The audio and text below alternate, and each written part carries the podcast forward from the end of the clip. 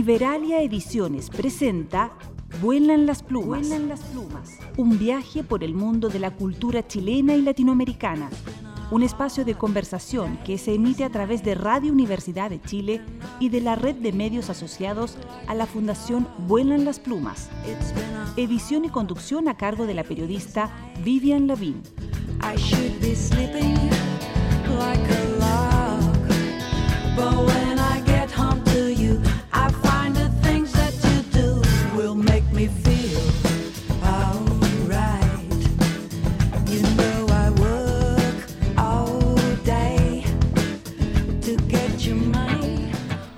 ¿Cómo están? Buenas tardes, ¿cómo están? Bienvenidos a Vuelan las Plumas.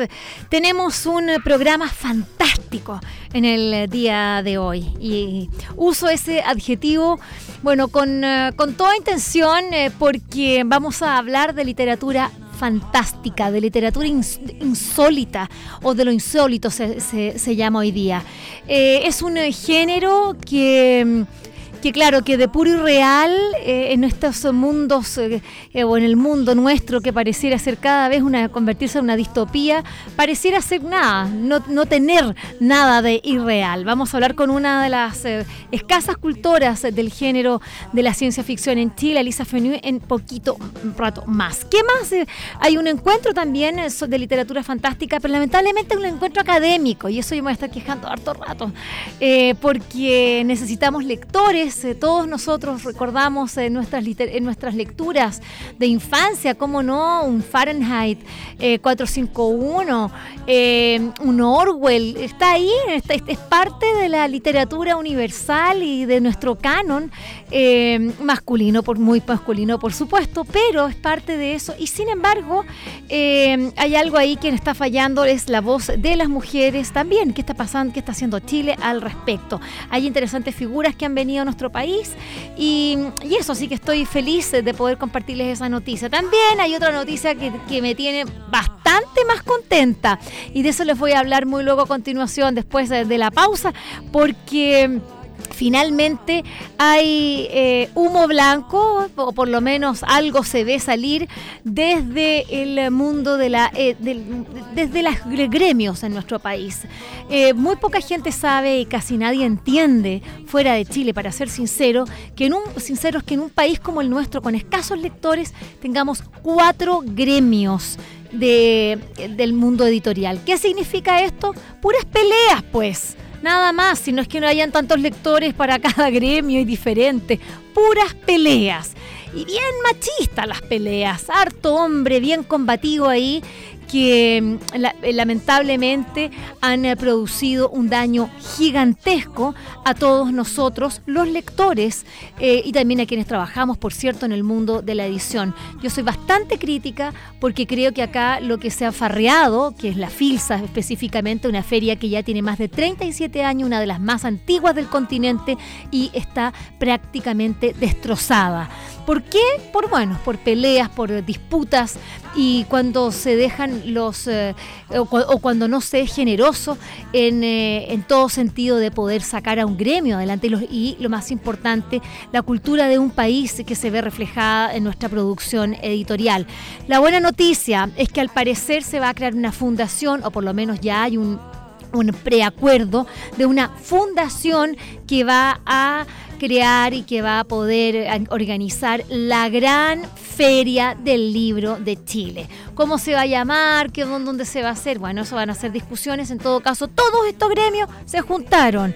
¿Y qué hicieron? Conversaron. Así que vamos a escuchar después a Javier Sepúlveda, presidente de la Asociación de Editores de Chile, para que nos cuente más detalles sobre eso. ¿No ven? Hay un día bastante eh, noticioso aquí en el Vuelan las Plumas y nosotros con Pato Núñez, que están los controles, y acá Vivian Lavín en el micrófono, como siempre. Pues quiero desearles una cordialísima bienvenida a Volar las Plumas.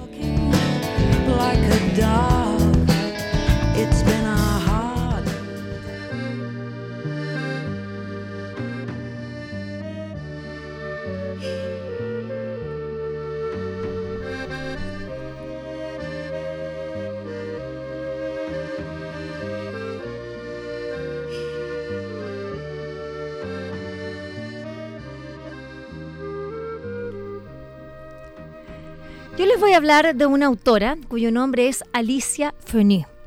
Ella es considerada un referente de la ciencia ficción y el género distópico en Chile. Alicia Fenu Campos se tituló de periodista en nuestra Universidad de Chile. Trabajó varios años como reportera, realizadora de reportajes en programas de televisión. Desde esos, bueno, de esos inicios eh, como escritora, porque eso es lo que ella ha hecho durante los últimos años, ha centrado su trabajo en temas de futuro y también de ecología.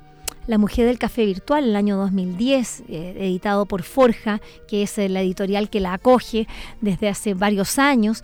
Ese fue su primer libro de cuentos futuristas. Con él recibió la mención honrosa del Premio Municipal de Literatura de la Municipalidad de Santiago, digámoslo, seamos honestos, uno de los premios más importantes. Uno de sus relatos forma parte de la antología Semillas para la Memoria, publicado por la Comisión Bicentenario. Luego vendría Cita en la Burbuja, el año 2012, donde retoma eh, temáticas futuristas y fue destacado nada menos que por el Ministerio de Educación. Luego vendría Futuro Imperfecto, el año 2014, también editado por Forja, que cuenta con el patrocinio nada menos que de la Comisión Chilena de, Cooperación UNESCO. Luego la primera novela, al año 2016, ganó la categoría de novela inédita que entregó ese año el Consejo Nacional de la Cultura y las Artes y es leída en instituciones educativas, como no.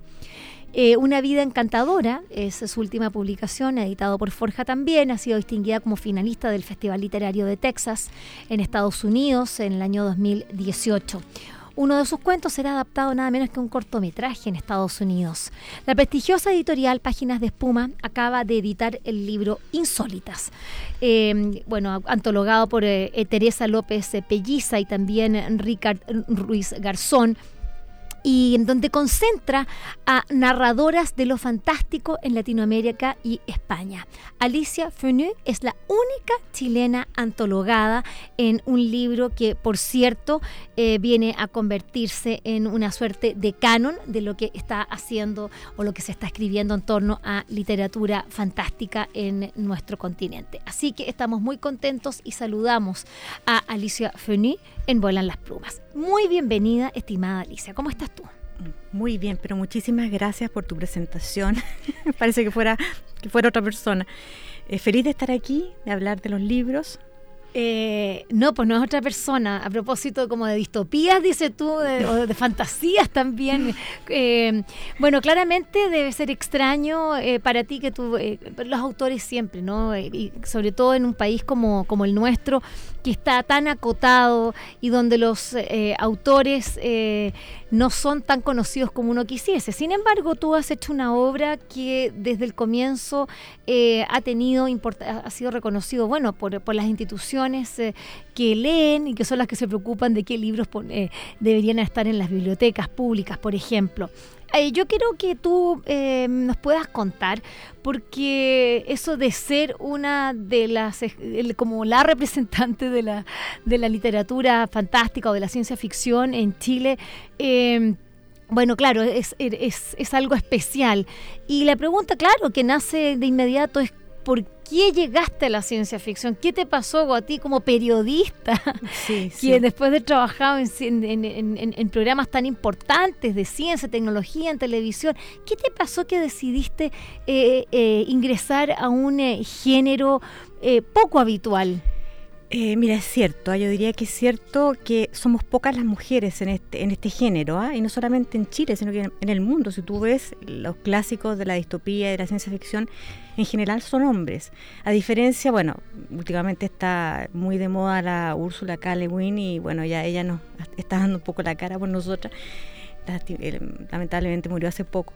Somos pocas. Em, no sé por qué ocurre eso. Eh, en mi caso, eh, yo llegué a este género, la verdad que no sé muy bien por qué. Yo creo que está en uno, uno guarda, digamos, de alguna manera, eh, retiene temas que, son los que después te motivan a escribir. Esto estaba de alguna forma en mi mente y cuando me, lancé a escribir eh, fue, fue fluyendo. ¿ah? No es que uno se proponga escribir sobre algo, yo creo que cuando empieza uno a escribir, ese algo la toma uno de alguna manera y, uno se enriela en eso, sigue adelante, de repente te va bien en eso y, y, vas recibiendo cierto, cierto feedback y continúas. Quizás fue el hecho de que me fue muy bien, o sea, recibí este premio con el primer libro, después fui antologada, entonces dije, bueno, este es mi nicho. Fui aprendiendo de esto y aquí estoy muy contenta, muy contenta. Y te voy a decir una cosa, cuando yo empecé a escribir de, distopía, que es mi tema, ni siquiera sabía lo que era la palabra distopía así de ignorante, o sea, me, considero una distópica absolutamente auténtica. pero, bueno, es que yo creo que tampoco quizás muchas personas pues, eh, sepan lo que es una, una distopía. Hablamos de utopía. Eh, la utopía es, bueno, ese, esa, ese imaginario, ese mundo eh, maravilloso, ideal y tiene, bueno, a contrario sensuo, tiene, tiene ese, ese, ese, otro mundo, que es este mundo de la distopía. La distopía, que como te digo, yo conocí la palabra después de una crítica que se me hizo a mi, creo que segundo libro, imagínate.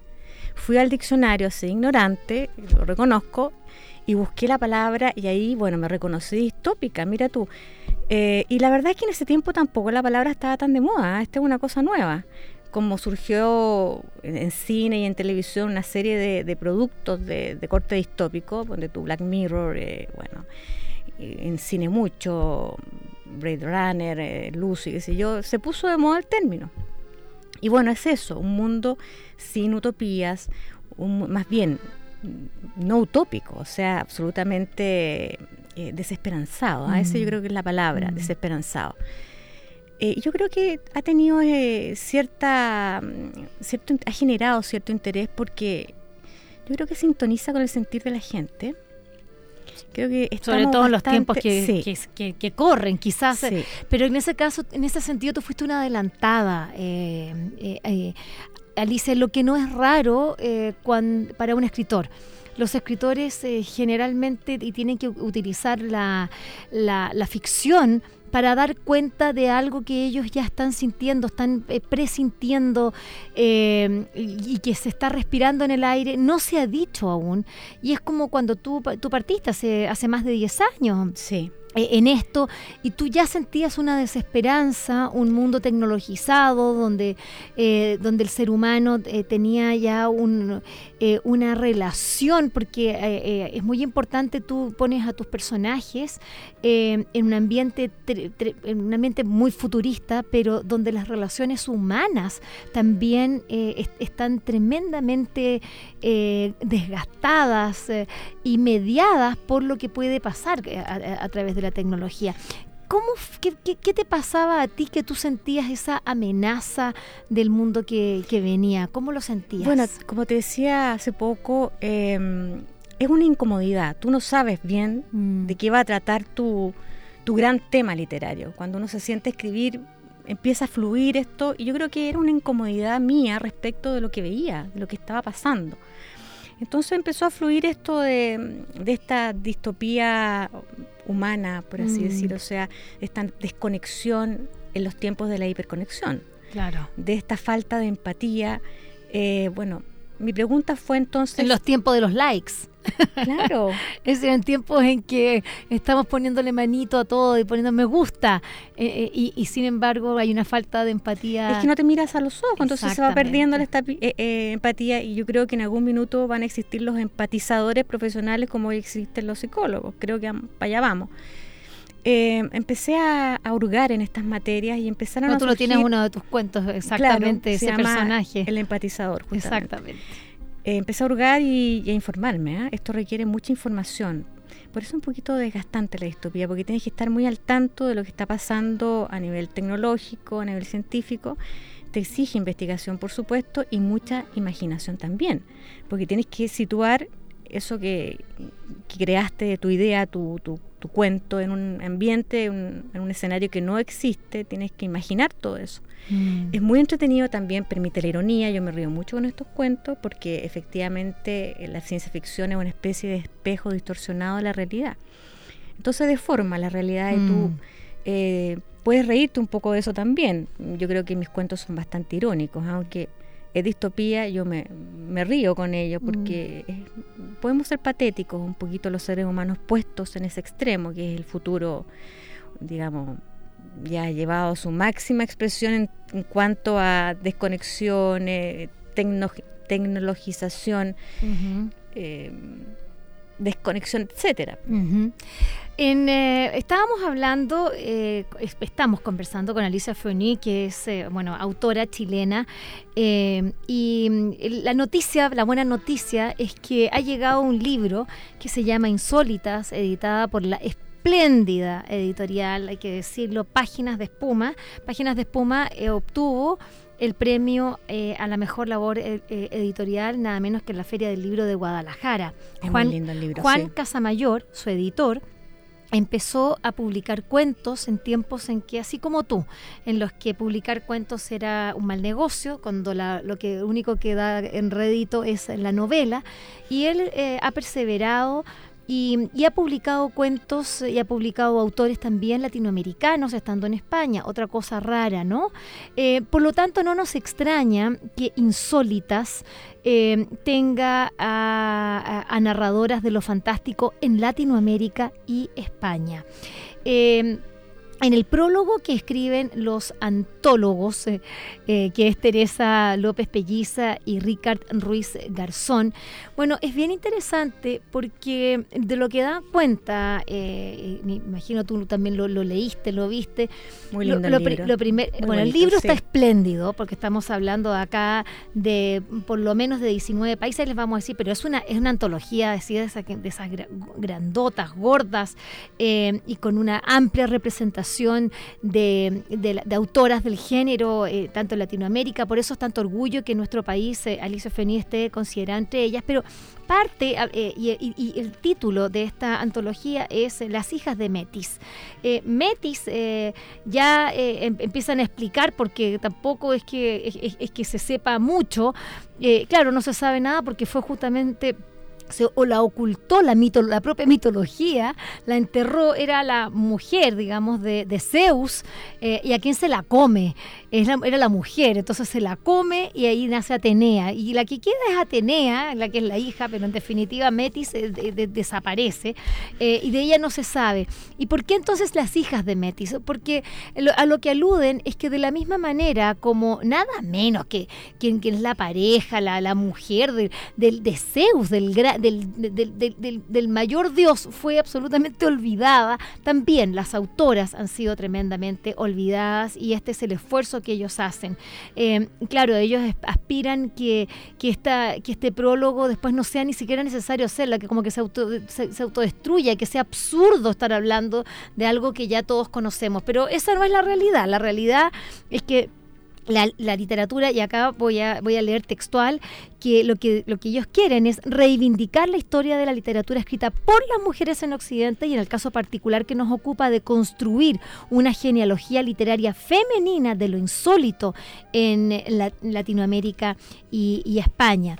Y, entonces luego eh, eh, em, empiezan a explicar eh, algunos em, eh, digamos, conceptos que nos permiten entender un poco más. ¿Qué es lo fantástico? Ahí hay un gran paraguas y dicen que lo fantástico es eh, eh, la ciencia ficción, bueno, ahí está lo fantástico, la ciencia ficción y lo maravilloso, digamos, y que eh, según la propuesta de un autor, de Rabin Roas, dice que lo fantástico se caracteriza por la inclusión de un elemento sobrenatural o imposible que transgrede las leyes que organizan el mundo real. Luego vienen autores que ocupan lo maravilloso eh, y que claramente estamos hablando de eh, cuando se no, donde no hay transgresión a las reglas del mundo, ni tampoco generan conflicto eh, lo que sí se trata de recreaciones de mundos muy diferentes al nuestro. Eso es lo maravilloso. Y luego está la ciencia ficción, que es la que transporta al lector hacia entornos en los que se convive de manera natural con lo extraordinario y lo imposible, absolutamente de manera natural. Luego el otro, eh, el, otro eh, antologador prefiere y opta por dividir lo, fantástico en fantasía, en ciencia ficción y terror. Bueno, claramente no hay, da, lo mismo un poco, porque también ha surgido también en nuevos, nuevos conceptos, pero lo interesante es que eh, acá tenemos una narrativa de mujeres que están dialogando sobre un tema que tampoco es tan común que lo hagan las, eh, las mujeres. Em, me gustaría que pudieras contarles a nuestros eh, auditores a propósito de, tus primeras, de, tu primer libro, hablemos de de, cuando hiciste esta mujer del café virtual, el año del, 2010. Luego hiciste la cita en la burbuja, el año 2012, de donde está justamente el cuento que ellos antologan acá y que, y, que ponen de manera íntegra. Em, ¿Qué, fue? ¿Cuáles eran esos temas que tú te, ibas dando cuenta? Yo lo tengo claros algunos, pero que tú veías que se iban repitiendo una y otra vez, o que a ti te preocupaban, Alicia Feni. Oye, respecto de, esta antología que ya va en su, en su segunda edición, quiero decir algo. ¿ah? Yo creo que hay un movimiento bastante interesante que incluye mujeres y hombres. No, este libro se refiere a las mujeres, está antologa mujeres, pero yo creo que lo que está ocurriendo a nivel general. Eh, hay una, una un, un, interés mm. por la ciencia ficción, tanto en los lectores, en las editoriales, como en, los investigadores. ¿ah? O sea, hay un renacimiento de alguna manera de estos temas, una nueva ciencia ficción, si tú quieres, eh, que está ahí que se, y, que la gente, y como te digo, los encargados también de dar a conocer esto, están tomando. Mm. Ya ves tú cómo está ocurriendo este, este encuentro de estudiosos de la ciencia ficción. Yo estoy participando también en, en investigaciones, tanto acá como, como fuera de Chile. Estoy en otras antologías, en cuatro antologías que se están publicando en España. En Chile tú ves mucho interés en las editoriales, bueno, en la mía, me refiero a la mía en realidad, y a las más chicas, claro. a las más eh, independientes, digamos, no a las grandes, en eh, tomar estas voces nuevas, mucha gente joven también escribiendo en ciencia ficción. Entonces, hay algo que está pasando ahí que me llama la atención y lo atribuyo a, bueno, a este desencanto generalizado que quizás se refleja o, se siente acogido en, mm. o, puede visualizar en, los cuentos, digamos, de ciencia ficción o distópico lo que está sintiendo, ¿me entiendes? Mm. Em, respecto de, mi historia, la verdad es que empecé a informarme, ahí fueron surgiendo muchos cuentos, o sea, empecé a leer, me enteré, por ejemplo, que en, que en Japón un señor había denunciado a su esposa por estafa porque había tenido un hijo muy feo. resulta que la mujer efectivamente, siendo muy bonita, no lo era, digamos, de nacimiento. se, había, se había cambiado, se había, sometido, mutado. Se habíamos sometido muchas, a muchas operaciones y ya no era ni una, ni una, pero no quedaba nada de lo que había sido. Entonces su hijo, bueno, heredó sus genes y el marido se sintió estafado entonces, ese tipo de y la cosas. Demandó. Bueno, y, eso tú lo cuentas en uno de tus Ese tipo de cosas me llamaron mucho la atención respecto de la distopía humana. Y lo hice cuento, ¿te fijas? Así fueron surgiendo muchas otras historias. Eh, no sé, ¿qué va, ¿qué va a pasar en el futuro cuando vivamos 120 años? ¿Cómo va a ser esa vida? ¿Cómo vamos a hacer nosotros a los 120 años? ¿Querremos seguir viviendo? ¿Vamos a pedir que nos, que nos induzcan eutanasia a distancia. Eh, ¿Qué va a pasar con, nuestros hijos? ¿Vamos a hacerlos a, nuestro gusto? ¿Vamos a poder crear eh, fetos, embriones, qué sé yo, de, con color de ojos de un determinado tipo, con, con determinado tamaño? Entonces, todas esas preguntas empiezan a surgir en la medida que tú empiezas a investigar eh, en este mundo, porque todo eso está pasando. Uno lo ve un poquito loco, pero eso está pasando. Ya hay un señor que hizo unos embriones mutantes, alterados, más resistentes, más saludables. Quizás no, no resultan así, pero él hizo el intento y en este minuto existen embriones mutantes. Eh, las eutanasias inducidas también eso está en curso. Eh, la posibilidad de, de, reencarnarnos en un cuerpo y seguir viviendo otra vida. O sea, no son cosas tan disparatadas. De hecho, la distopía siempre tiene un pie en la realidad. No es fantasía, es, eh, es una ciencia ficción bastante aterrizada en lo que podría pasar.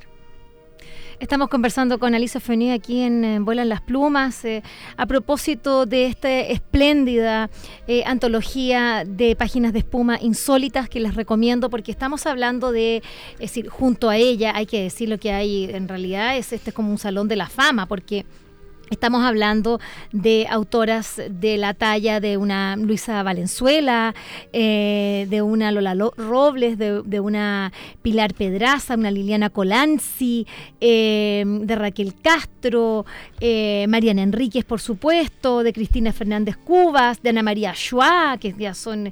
es decir, de verdad que es una antología que no me extraña que ya vaya en su segunda y va, y va, a pasar a la tercera y cuarta edición rápidamente, eh, porque de verdad asomarse a este libro es encontrarse con unos, unos cuentos fantásticos, eh, no solo insólitos, eh, como es el título, sino que nos permiten ingresar al imaginario eh, de, mujeres eh, que están eh, todas vivas, que están escribiendo en este minuto y que están consolidadas ya en un género que tiene que hablarnos mucho de la realidad más que de la ficción. Vamos a hacer una breve pausa junto a Liberalia Ediciones y ya volvemos aquí en Volar las Plumas.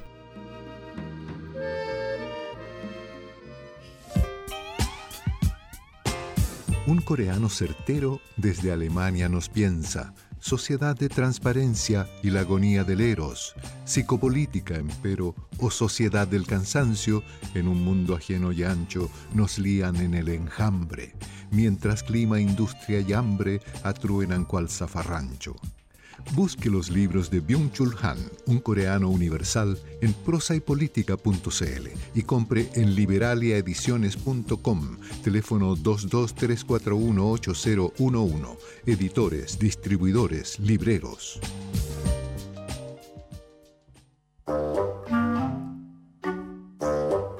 Usable, recuperable, reparable, reciclable.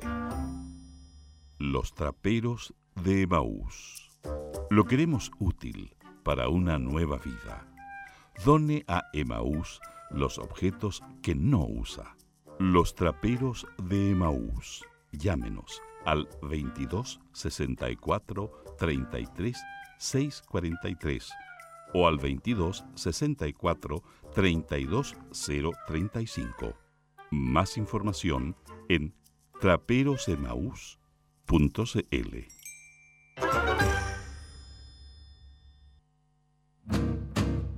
Yo creo en la Radio Universidad de Chile, porque... Gonzalo Duarte, sociólogo. Yo creo en la Radio Universidad de Chile. Creo en ella por su pluralismo, por su apertura al mundo cultural, por su aporte a la reflexión, a la creación y al debate amplio, integrador, convocante en torno a la ciencia, en torno a la política, en torno a la sociedad. Yo creo en la radio de la Universidad de Chile. Radio Universidad de Chile, la radio que piensa, una radio pública para Chile.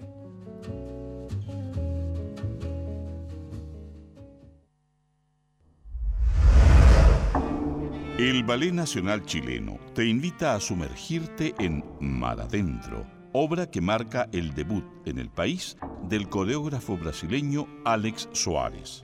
Ven a disfrutar de esta nueva propuesta inspirada en el agua salada que evoca el sentimiento oceánico. Cuatro funciones desde el jueves 6 al domingo 9 de junio a las 20 horas en la sala A2 del Centro Gabriela Mistral, GAM. Más información en www.balletnacional.cl.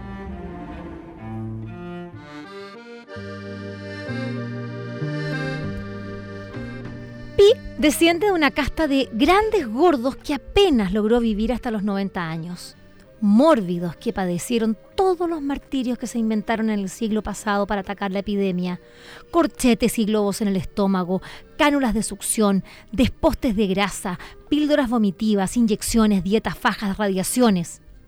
Lo que ella ha visto y escuchado sobre el horror de ese tiempo se le ha quedado en el alma como un mal olor que se pega en las narices. Sí, porque ella, la famosísima Pi, también pudo ser una gran gorda si hubiera nacido solo unos años antes. En realidad lo fue, aunque eso duró poco. Justo cuando se estaba convirtiendo en una quinceañera de 140 kilos, inventaron la píldora. Así parte, arranca este cuento de Alicia Fenú Campos llamado Lipívoras. Eh, ¿Cómo surge este cuento, Alicia? A ver, ¿cómo surge este cuento? em, de imaginar, de imaginar hasta dónde podemos llegar en esta búsqueda por la juventud, la belleza, eh, la perfección. Finalmente, bueno, no voy a contar toda la historia, pero le sale un poquito el tiro por la culata a la, a la famosa Pi. sí. Eh, se enamora y bueno, hay toda una trama ahí.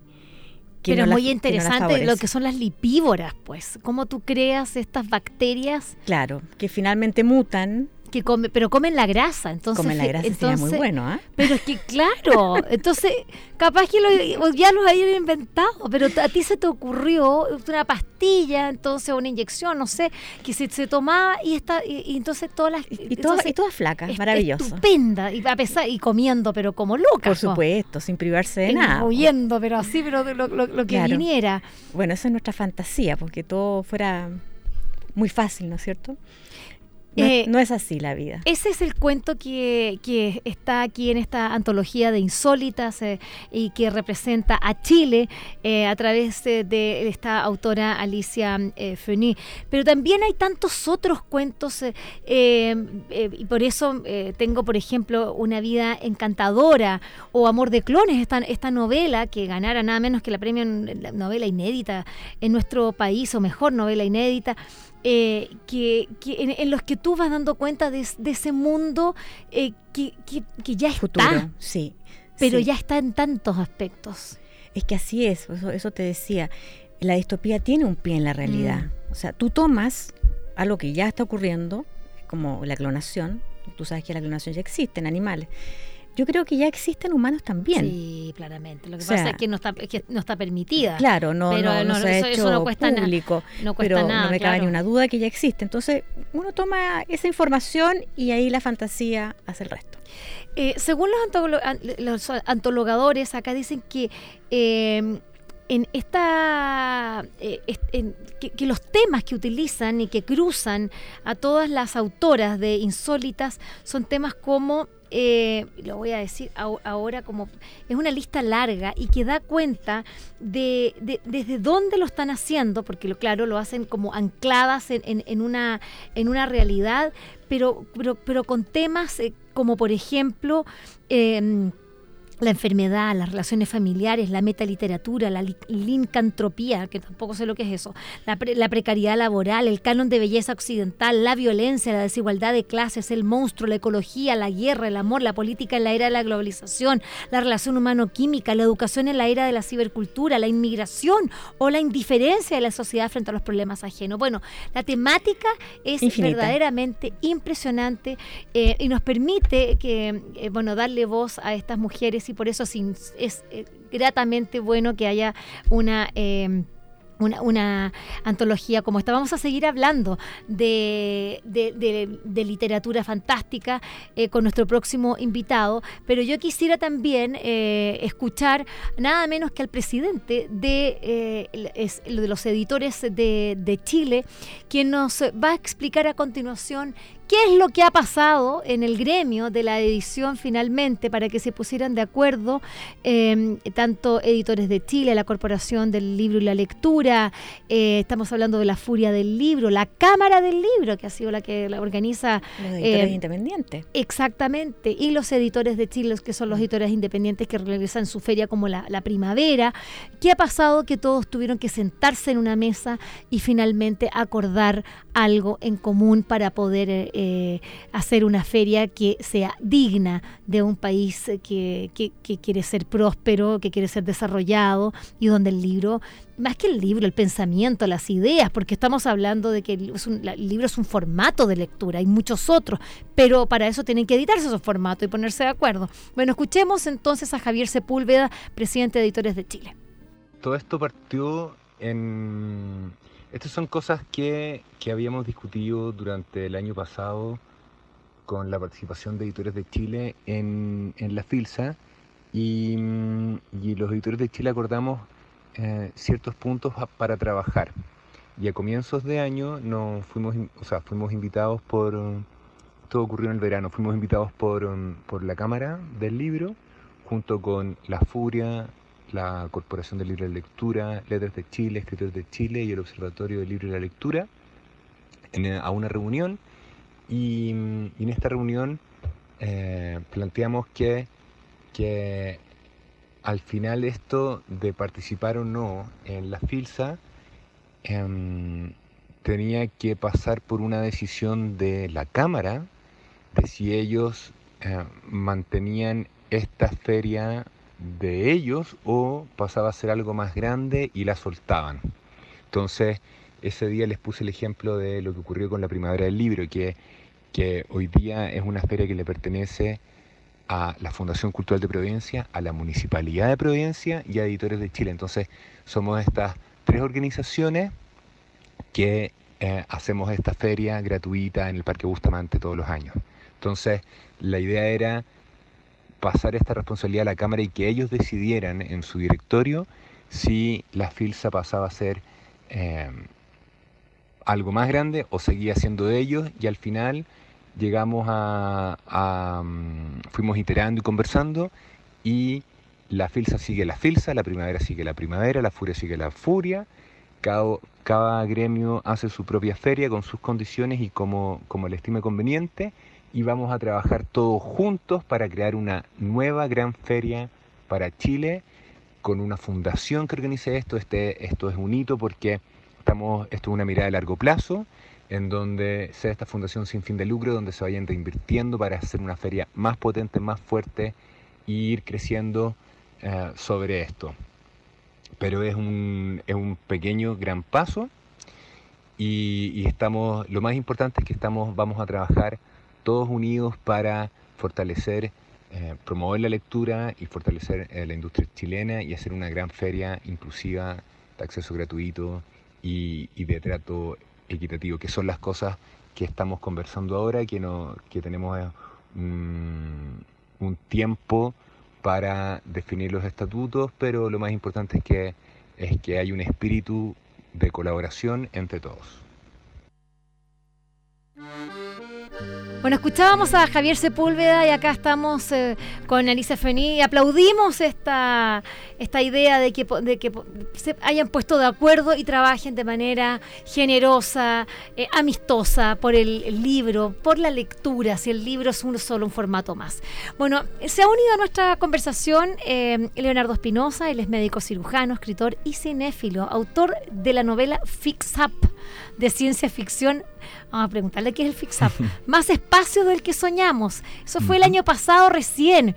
Es miembro del directorio de la Asociación de Literatura de Ciencia Ficción y Fantástica Chilena y antiguo miembro de la Washington Science Fiction Association, expositor de la primera participación chilena en la convención Cap Clave en Estados Unidos. Bueno, eh, cordial, queremos darte una cordial bienvenida, pues, eh, Leonardo, a este programa. Gracias. Y bueno, eh, el doctor, pues, que, que tú eres Aquí muy estamos, joven. directo de la consulta. Sí, claro, tú eres muy joven, tú todavía ni siquiera cumples 30 años.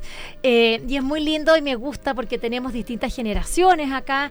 Eh, en realidad, nosotras de una, tú de otra. y, que nos puedes. pero ustedes los une un interés mutuo. ¿A ti qué te pasa con la ciencia ficción? Porque para nosotras, que, que, que, claro, del que ya de los años 70, 60, 80 imaginábamos lo que podía ser ese mundo. Si yo no imaginaba lo que era el año 2000, era como... Eh, pero mm. eh, tú naciste en otra época. ¿Y a ti qué fue lo que te cautivó eh, de, de, la ciencia ficción, la fantasía, de lo insólito, la literatura de lo insólito? Bueno, primero que todo, de nuevo agradecer la invitación, muy contento de estar acá. ¿Qué me cautivó a mí de la ciencia ficción? Bueno, yo creo que todos partimos con, con una primera instancia que es como el primer encuentro con los libros del género, diría yo. Todos partimos quizás independiente de, la época. En mi caso, si me tuviera que remontar a lo inicial, lo más antiguo, yo creo que el primer encuentro fue en el colegio de los libros que uno lo obligan a leer, primero con La Guerra de los Mundos de Wells y después con Crónicas Marcianas de Bradbury. Y primero yo creo que hay una, una, respuesta que a los que les va a gustar la ciencia ficción ocurre de inmediato quizá, ¿no? Uno se ve atrapado por, por el estilo, la, la, forma en que la ciencia ficción eh, desfigura un poco la realidad, el espejo que decía Alicia, estaba escuchando adelante. Eh, y todo ese componente especulativo, de imaginar, de divagar, de, de co-crear un poco con el autor, de querer hacer esas cosas. Yo creo que eso es lo que primero a mí me atrapó al menos y yo creo que atrapa a todas las generaciones independientes quizá de, del momento. Em, y con respecto quizá como que es para mí la ciencia ficción, bueno, también me estaba entreteniendo cuando conversaban delante de, la, de las distopías. Em, yo creo que una de las cosas más bonitas que tiene este género literario es que es, es, de, es de aquellos que se va estudiando a sí mismo siempre y se va redefiniendo a sí mismo eh, por lo tanto, siempre van surgiendo nuevas formas de verlo, nuevos límites, nuevos subgéneros, tal vez, si bien se puede tratar de mantener un, núcleo que lo explique. Hace poco leía un, artículo que compartió la editora y escritora argentina Laura Ponce, que hubo una cosita que me gustó mucho, que decía que dentro de la ciencia ficción la, batalla por intentar definirlo era una batalla que ya habíamos perdido hace mucho tiempo. Eh, porque uno puede empezar a enumerar distintos académicos, escritores, distintas teorías, distintos formatos, y es difícil ya hoy en día que alguien se convenza con una, pero, pero la experiencia al leer ciencia ficción usualmente se reconoce, al menos. ¿Y tú qué escribes? ¿Cómo se llama tu género? ciencia ficción. No, pero, pero ¿qué, es, una novela fix-up? Ah, el fix-up. Ya, no, lo que pasa es que el fix-up es un, es un tipo de estructura narrativa, realmente. O sea, es una forma eh, que surge más bien inicialmente del mundo editorial, que tiene que ver con armar libros, armar novelas, eh, a partir de cuentos que están entrelazados entre sí, eh, ya sea porque desde su inicio fueron concebidos de esa forma o bien porque el autor los juntó y armó una unidad narrativa mayor. Eh, a mí siempre me gustó mucho ese formato, por poner un ejemplo clásico, a mí me gustaba mucho El hombre ilustrado de Bradbury o Ciudad de Simac, que tienen este formato de cuentos, quizá Bradbury lo hace un poco más separados entre sí, pero que con distintos elementos y viene como la, la entretención creativa, que uno los puede unir. En mi caso, eh, son de este libro que el que publiqué el año pasado, son 19 cuentos y están unidos por una carta que va ocurriendo entre medio de ellos y eso le va entregando de a poquitito pistas al lector de qué es lo que le da la unidad a todo el libro. Eso es como el, concepto Fix Up. A ver, eh, estamos conversando con eh, bueno con un médico, a mí me gusta que sea médico, porque como que de repente no, no lo vamos a hacer. muchos, ¿ah? Muchos ah, psiquiatras sobre todo. Ah. Sí, en los talleres te encuentras con muchos sí, los psiquiatras hacen hartas cosas literarias. Sí. sí. Y publican esto también. Ah mira tú, qué interesante saber de dónde, de dónde se, van nutriendo estos nuevos autores. Bueno, estamos en el marco del segundo encuentro internacional de literatura fantástica y de ciencia ficción que se está desarrollando, en, bueno, empezó el, 4 y es hasta el 6 de junio, hasta mañana. Es la, la Facultad de Letras de la Universidad Católica eh, y también el 8 de junio en la Facultad de Ciencias de la Universidad de Magallanes. Y las actividades son conferencias magistrales, mesas temáticas y mesas redondas. Eh, yo quedé muy sorprendida el, del hecho de que, eh, bueno, primero que nada porque hay una configuración un poquito cargada a lo masculino, encontré, eh, y lo estoy diciendo con, con, propiedad y sobre todo en, momentos en que, en, que justamente acaba de salir una, una, carta a propósito de la Bienal eh, Vargas Llosa que ya fue ah, una vergüenza, como la, la, cantidad de mujeres había, había, sido prácticamente, decir, la, la presencia femenina olvidada y, yo estoy sorprendida acá porque eh, como que, eh, lo que es, es muy académico. Sí. Entonces yo digo, bueno, entonces, ¿qué vamos a hacer con este género si lo que queremos son lectores? Y además que está auspiciado por el gobierno, entonces sí, porque Hay, hay, un fondo del libro, entonces yo digo, ¿por qué se juntan los académicos entre ellos? Y si no es que uno quiera echarles para abajo su, encuentro, que se junten, pero que, mm. que, hagan academia, pero si, llevan hasta, si, vamos a tener dineros del Estado, bueno, ocupémoslos para, para, para fomentar y para crear audiencias y, crear lectores y poner... A, ¿tú, vas ¿Tú participas en este encuentro? Yo ya fui a la primera parte que... Eh, bueno, este encuentro también, que Exacto, la lectura. Que ahí estuvimos. Bueno, y de hecho nuestro día estuvo bien intenso en, en cuanto a análisis de rol de, de la proporcionalidad hombre-mujer en el tema. Em, pero bueno, dos cosas yo creo en eso. Eh, uno, el tema de, de, de autora femenina, sí, yo creo que hay que seguir descubriéndola y lo conversamos ese día.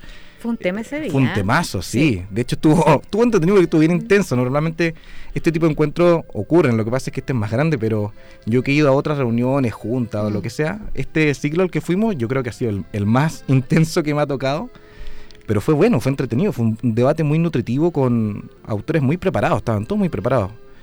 Eh, y la conclusión viene siendo esa, que claro, bueno, por lo menos en lo que es ciencia ficción en, en términos históricos, hay autoras mujeres que son importantísimas para todo el desarrollo del género. Elena Aldunate, Hilda la Miriam Phillips, etcétera. Eh, pero hace falta seguir descubriéndola. Digamos que partió el género, casi digamos que partió el género con Frankenstein. Sí, totalmente de acuerdo. mujer. Exactamente. Bueno, claro, ese es como el lo que se asume hoy en día, la, el, primer núcleo ya con la forma y fondo que conocemos hoy en día. Y el rol sigue siendo, yo creo, tanto por un lado de hoy día seguir promoviendo a las autoras ahora, pero también de descubrir las que pueden haber quedado en el pasado y que simplemente no se han releído, no se han vuelto a sacar. Sí. Pero eso es como arqueológico, pero pero yo digo hoy día, claro. Eh, sobre, todo con una, sobre todo con una con una antología con esta, como esta, Insólitas, donde Alicia Fenix es la representante de nuestra, y salió otra ahora también, el de Imaginarias, de Triada Ediciones. No sé si también lo han visto, que ahora está se está promoviendo bastante también. Es una es un proyecto muy lindo que se está ahora pronto se viene el lanzamiento que es una, un conjunto de relatos solo de autoras mujeres e imaginarias se llama de la editorial Triada Ediciones y son solamente autoras mujeres dentro del género fantástico entendiéndose por eh, relatos de fantasía de terror de ciencia ficción así que viene a sumarse a insólitas como algo sumamente necesario y adecuado a que a que sea el momento en que se publiquen sí, yo creo que, en, tu generación, eh, Leonardo, estamos eh, eh, conversando aquí sobre literatura fantástica y en el marco también de lo que va a ser este este encuentro, este encuentro. Sí, bueno, para quienes quieran ir a escuchar a los académicos, yo no sé si lo encuentro tan entretenido ah, muchas veces. Ese es un tema, porque sí, porque son, son ponencias. Y lo, no, sí, y los títulos eran bien desafiantes, uno leía así como el, el tema que se iba a hablar, pero mire, yo creo que o sea, la primera parte que era el ciclo de lecturas, que fue el que fuimos con Alicia. ¿Pero por qué no mezclar las cosas? Ah, claro, porque era esa primera parte y después quizá este segundo bloque de ponencia. Yo al menos, como desde adentro lo que he visto es que lo que se comenta es que ya habían antes eh, encuentros quizá del fandom, que es como la palabra clásica que se ocupa con el mundo de la ciencia ficción, y mucho autor de hecho quería, quería que ocurriera esta instancia, que se acercara a la academia. Muchos sentían que lo que faltaba además de promover el mundo lector, era que hubiera más análisis académico de obras nacionales. Y de ahí surge esta semilla y el por qué lo, lo, siguieron promoviendo. De hecho, si se fijan, muchos de los expositores, eh, si bien hay harto académico, hay mucho escritor también, o mucho lector, aficionado, em, que se están como mezclando. Entonces yo creo que lo, lo destacable de esta instancia em, es justamente eso, como la por fin mezclarnos con los académicos, que era algo que no ocurría antes. Mm. Em, y de ahí tratar de hacer ese vínculo como para potenciar más quizá la parte teórica, pero claro, es un tema más denso.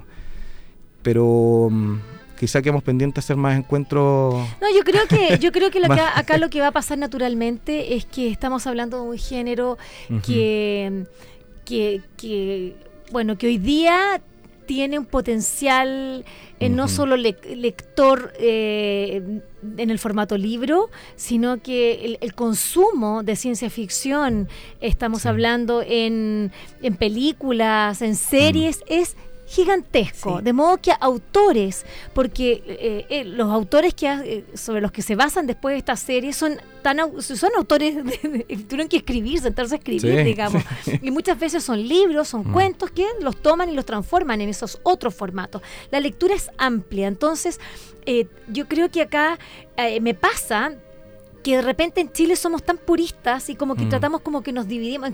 Esto debió haber sido un gran festival mm. donde fueran disfrazados esa, esa, esa, gente que uno, esos jóvenes que uno ve y dice, pero ¿cómo tan volado? ¿Cómo van a andar disfrazados del, personaje? Pero por favor. Bueno, esas cosas, bueno, nosotros lo vivimos con la Guerra de las Galaxias, ¿no? Esa, esa ese furor que hubo. Que es el fandom, claro, puro, el fandom ahí. Pero ese fandom a mí me hubiera gustado haberlo, eh, haberlo mm. visto acá. Es decir, ¿cuándo nos vamos a mezclar y, verdaderamente eh, eh, poder juntar a los, a, los autores con lectores, con fandom? Es decir, ese es el, mundo que necesitamos, porque si son solamente académicos, hablando del punto de vista académico, es decir, es que no. No, el, programa como este, ¿por qué queremos hablar de esta literatura? Porque, porque no es una cosa rara. Eh, es algo que hoy día está produciendo, pero ingentes recursos. Y nosotros, si no lo visualizamos como una industria también, es decir, esto no es solamente un gusto, es que me gusta leer esto, es como un pecado así, como un pecado juventud. No tiene nada de pecado juventud. Estamos hablando de una industria, ¿no? Sí.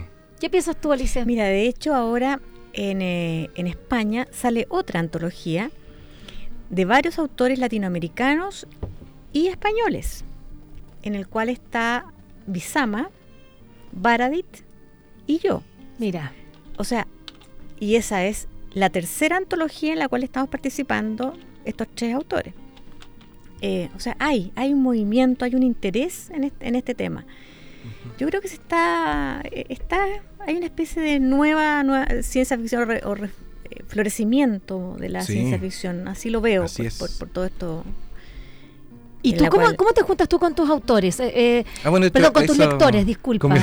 sí, pues sí, pero ¿cómo Bueno, y también quería decirles que les voy a anticipar que es un, un, proyecto que quizá Rodrigo Yuri, cuando escuche, sea. A ver, no vamos, sé si quiere que lo revele. Sí, dale nomás. Es el tema. Lo, si no yo tuve la experiencia, claro. Cuando, cuando estuve en Estados Unidos y fui parte de esa asociación, la que leíste con, con los gringos, les digo yo con cariño, eso sí. Eh, uno de los grandes proyectos que tenemos con Rodrigo, Yuri, que también es escritor, que estuvo también en convenciones extranjeras, es eventualmente replicar ese formato. Que ese es el formato que tú estás ¿Cómo diciendo. ¿Cómo el formato? A ver, cuéntanos. Que es, bueno, el, la, la, convención grande se llama WorldCon, ¿cierto? La convención mundial. Listo. Y esta convención mundial es este, este formato que más postulas tú. O sea, se juntan escritores, autores, hacen actividades. Una fiesta. Pues, una especie de una convención gigante donde se reúne. El que quiere ir a escuchar al académico, perdón, lo escuchará en una sala. Eso. El que quiere ir a ver. Ese proyecto está. yo creo que con Rodrigo lo tenemos conversado mm. desde el 2015, por lo menos. Bueno, se abrieron los fondos concursables. Así que, si alguien escucha. Pero tú sabes que se abrieron los fondos concursables. Se, se comentó hace Ya, se, se, abrieron, por lo mm. tanto, si tú necesitas eh, un socio eh, como un programa asociado con medio de comunicación, yo te doy el, ah, excelente, vamos les, damos y voy a las plumas. Exactamente, no, absolutamente, queda grabado. No, encantada. Hay, mucho festival. Mucho sí, pero efectivamente ese es el plan. Festivales literarios. Es el, pues, los españoles, de hecho, tienen su formato, el ISPACON. Y hace poquito también lo comentaron, como qué pasa con Latinoamérica, cuándo se va a hacer. Y el Celsius. Bueno, del norte de España. Bueno, tú vas, tú te estás yendo ahora. Voy ahora, voy en, creo que en julio, sí, julio, voy al 16 de julio a participar en esa, en esa feria, que es un festival, o sea, ahí se da pues son... una relación mucho Justamente por, por ser antologada en, en, en, en una, en, una antología allá en España. Entonces estamos hablando de que, ya, Usted entonces se compromete a postular a los fondos. o sea, por lo menos a tener el. Mira, nosotros eso sí, no sé si se puede al tiro, pero. Pero hazlo, el, chico, no te preocupes. Empieza de, empieza de chico, pero, pero que pues sea así el formato el formato el, clásico la convención la convención clásica grande. Y, te aseguro que vas a encontrar a muchos socios. Después de, vamos a hablar de, saliendo después de sí sí lógico pero Chile es que tú no bueno, sabes. nosotros tenemos ganas como como asociación de literatura y ciencia ficción ir por ejemplo un paso que queremos dar es el 2021 que va a ser una convención mundial de estas festivales grandes de llevar una comisión chilena oficial, que es una de las grandes gracias de, unirse a este proyecto de la Asociación de Literatura de Ciencia Ficción Chilena, porque ya nos hemos movido, hemos mandado esos mensajes, ya nos reconocieron en revista Locus en Estados Unidos de que tenemos esta asociación, así que sí, si es el plan eventualmente, lograr ese... No, sé que hay que... Pero junto con los académicos también, que son... No, pero... al proyector bueno. Todos, todos, pero no separados, porque acá lo que tenemos que hacer es conquistar lectores y conquistar lecturas. Y nosotros seguir escribiendo. Y nosotros seguir escribiendo, tenemos ese rol. Seguir escribiendo, sobre todo. Bueno, Leonardo, Alicia, muchas gracias por habernos acompañado en este vuelo a las plumas. Esperamos, eh, eh, bueno, también sus comentarios. de Estas conversaciones quedan después en www.buenalasplumas.cl. Y nosotros nos vamos a reencontrar la próxima semana. Yo voy a estar eh, en Corea. Me voy a la feria del libro de Seúl, mm. eh, que no es la próxima semana, sino que la siguiente, pero voy a estar haciendo otras cosas por, por eh, BLP Agency. Así que voy a estar desde allá, por lo menos haciendo la mitad del programa. Lo otro van a ser conversaciones que ya tenemos guardadas y que vamos a poder compartir con ustedes. Así que van a tener noticias de lo que está pasando con el libro en Corea y mucho más. Así que gracias por haberme acompañado en mi último programa en suelo chileno. Y nosotros, gracias eh, Pato Núñez, y nos reencontramos por siempre. Siempre en Vuelan las Plumas. Chao.